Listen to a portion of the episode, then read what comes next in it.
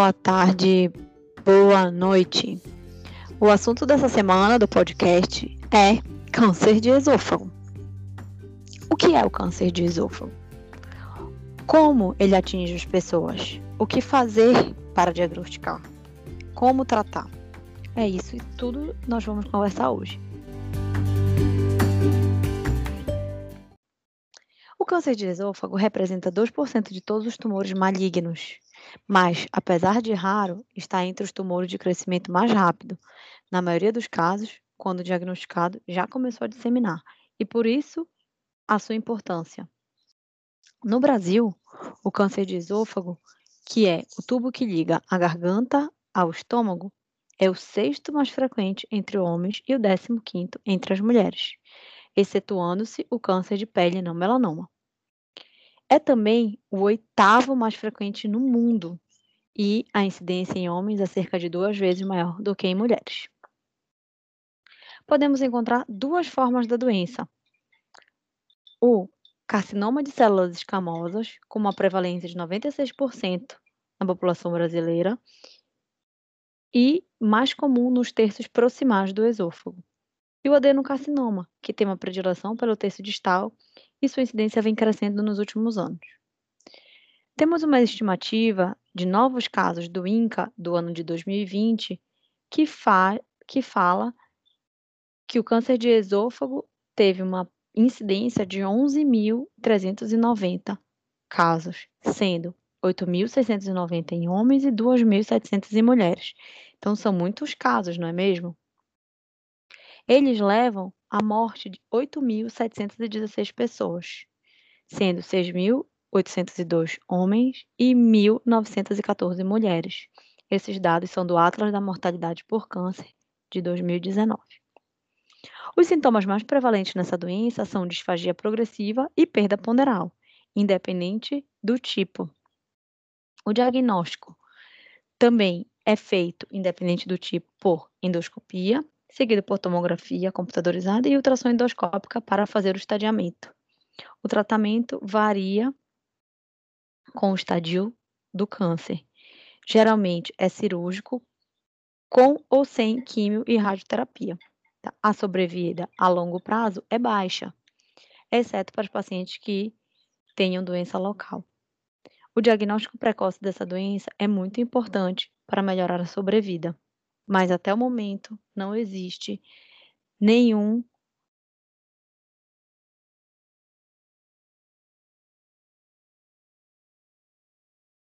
uma recomendação para que se haja rastreamento do câncer de esôfago. Então vamos falar de cada um deles. Começando pelo carcinoma de células escamosas. O carcinoma de células escamosas é mais comum em determinadas regiões da Ásia e da África do Sul. Os fatores de riscos primários para este câncer são ingestão de álcool, uso de tabaco de qualquer tipo. Outros fatores de risco são a calásia, infecção pelo papiloma vírus humano, HPV, ingestão, ingestão de hidróxido de potássio, resultando em estenose, a escleroterapia, membranas esofágicas pela síndrome de Plummer-Vinson e irradiação do esôfago. As causas genéticas não são claras, mas cerca de 50% dos pacientes com tilose, que é a hiperkeratose palmar e plantar, uma doença autossômica dominante, tem câncer de esôfago aos 45 anos de idade e 95% aos 55 anos. Falando do adenocarcinoma de esôfago, ele ocorre, como eu já citei, no esôfago distal, sua incidência é crescente e é quatro vezes mais comum entre brancos do que em negros. O álcool é, não é um fator de risco significativo, mas o tabagismo contribui. O adenocarcinoma de esôfago distal é difícil de ser diferenciado do adenocarcinoma de cárdia, que invade o esôfago distal. A maioria dos adenocarcinomas surge no esôfago de Barrett, que resulta de uma doença do refluxo gastroesofágico crônica e esofagite de refluxo. Falando um pouco do Barrett, o que ele é? Ele é uma mucosa metaplásica, colunar, glandular, semelhante à do intestino. Isso a gente já conversou naquele outro episódio que fala um pouco de doença do, doença do refluxo e esôfago de Barrett. Ele tem margens em escova e células caliciformes. Substitui o epitélio escamoso estratificado, estratificado normal do esôfago distal. A obesidade está associada a um risco de 16 vezes maior de adenocarcinoma esofágico, provavelmente por se tratar de um fator que contribui o refluxo. Também temos outros tumores menos frequentes, que são o carcinoma de células fusiformes, que é uma variação pouco diferenciada do carcinoma de células escamosas, o carcinoma verrucoso, variante bem diferenciada do carcinoma de células escamosas, o pseudosarcoma, o carcinoma mucoepidermoide, o carcinoma adenoescamoso, o cilindroma, carcinoma adenoide cístico, o carcinoma primário de células pequenas, o coriocarcinoma, o tumor carcinoide, o sarcoma e o melanoma maligno primário. O câncer metastático no esôfago constitui 3% dos cânceres esofágicos. O melanoma e o câncer de mama são aqueles cânceres primários que, mais provavelmente, apresentam metástase para o esôfago. Outros incluem câncer de cabeça e pescoço, o câncer de pulmão, o câncer de estômago, de fígado, de rim, de próstata, de testículos e de ossos. Esses tumores geralmente começam no tecido conectivo frouxo ao redor do esôfago, ao passo que os cânceres primários se iniciam na mucosa ou na submucosa. Isso é uma forma de diferenciá-los. Os sinais e sintomas. O câncer esofágico, em seus estádios iniciais, ele tende a ser assintomático. Por isso, é tão difícil o diagnóstico precoce, precoce deste câncer, não é mesmo? Quando o lumen do esôfago ele se torna estenosado, cerca de 14 milímetros, ou menor do que 14 milímetros, melhor dizendo, costuma ocorrer disfagia, que é aquela dificuldade para passagem do alimento. O paciente inicialmente tem dificuldade de deglutir alimentos sólidos, que progride para então alimentos semissólidos e, por fim, líquidos e saliva. Essa progressão constante sugere o processo maligno crescente em vez de um espasmo, ou anéis benignos ou uma estenose péptica, que são os outros diagnósticos diferenciais destes sintomas. Pode haver dor torácica, geralmente irradiando para as costas. A perda ponderal, mesmo quando o paciente mantém o apetite, é quase universal. A compressão do nervo laríngeo, laríngeo recorrente pode causar paralisia de cordas vocais e rouquidão. Isso também é um sinal de doença avançada. A compressão do nervo pode causar dor na coluna vertebral, soluços e paralisia do diafragma.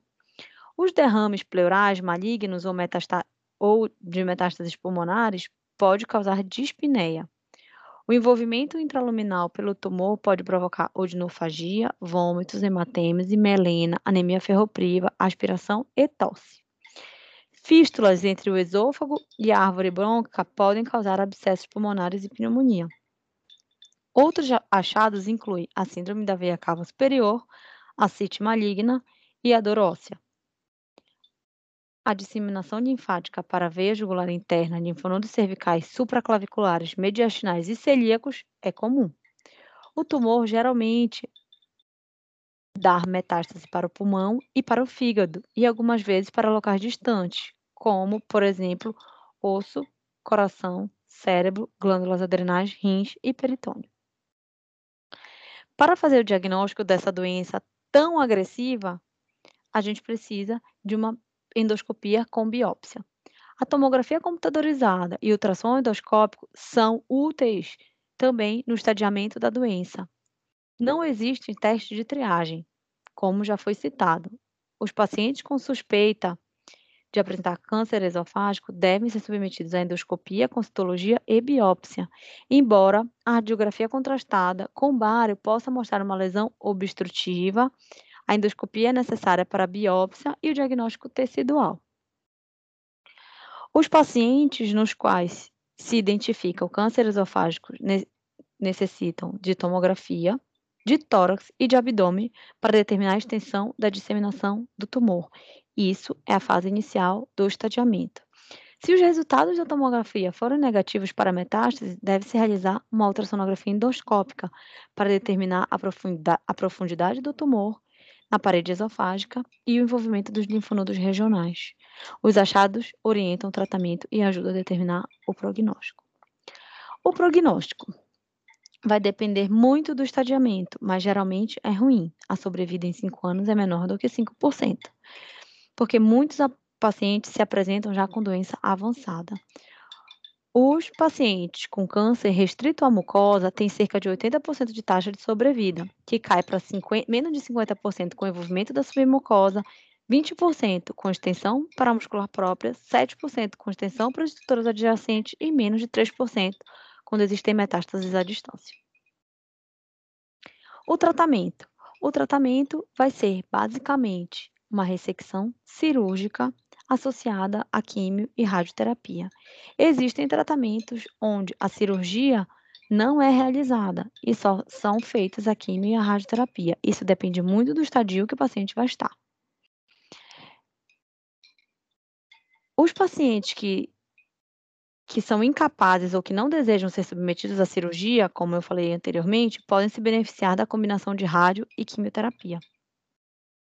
Mas a rádio e a quimioterapia isoladas têm pouco benefício. A cirurgia pode ser feita a ressecção cirúrgica ou podem ser feitos tratamentos endoscópicos, dependendo do estadio do paciente. Pacientes com esôfago de Barrett necessitam de intenso tratamento de longo prazo para doença do refluxo gastroesofágico e monitoramento, endoscópico de alterações malignas em intervalo de 3 a 12 meses, dependendo do grau da metaplasia.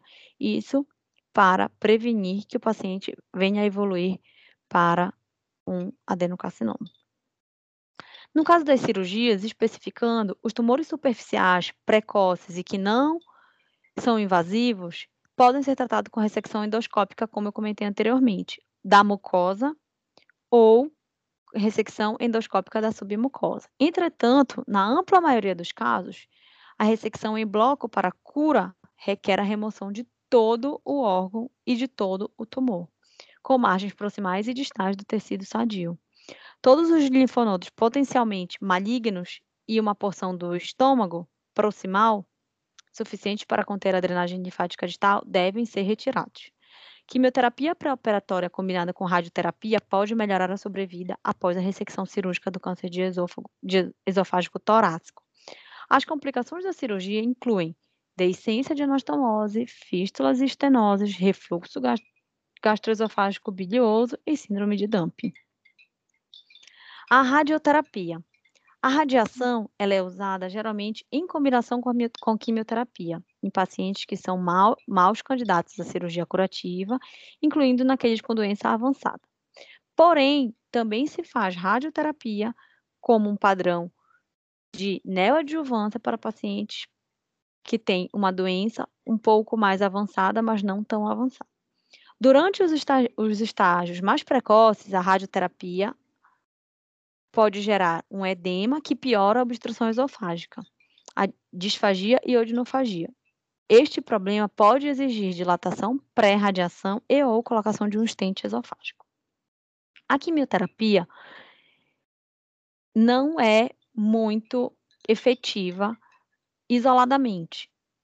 As taxas de respostas definidas como redução maior ou igual a 50% em todas as áreas mensuráveis do tumor variam de 10% a 40%, mas as respostas geralmente são incompletas, diminuição mínima do tumor e temporárias. Nenhum fármaco é notadamente mais efetivo que o outro. Para os tratamentos de pacientes paliativos, é direcionada a uma redução da obstrução esofágica, o suficiente para permitir que o paciente continue se alimentando via oral. Apresentar obstrução esofágica pode ser um sofrimento significativo, com salivação e aspiração recorrente. As opções incluem procedimento de dilatação manual, inserção de sonda, próteses inseridas por via oral, radioterapia, fotocoagulação a laser e terapia fotodinâmica. Em alguns casos, é necessário esofagectomia com jejunostomia para alimentação. E os cuidados de suporte.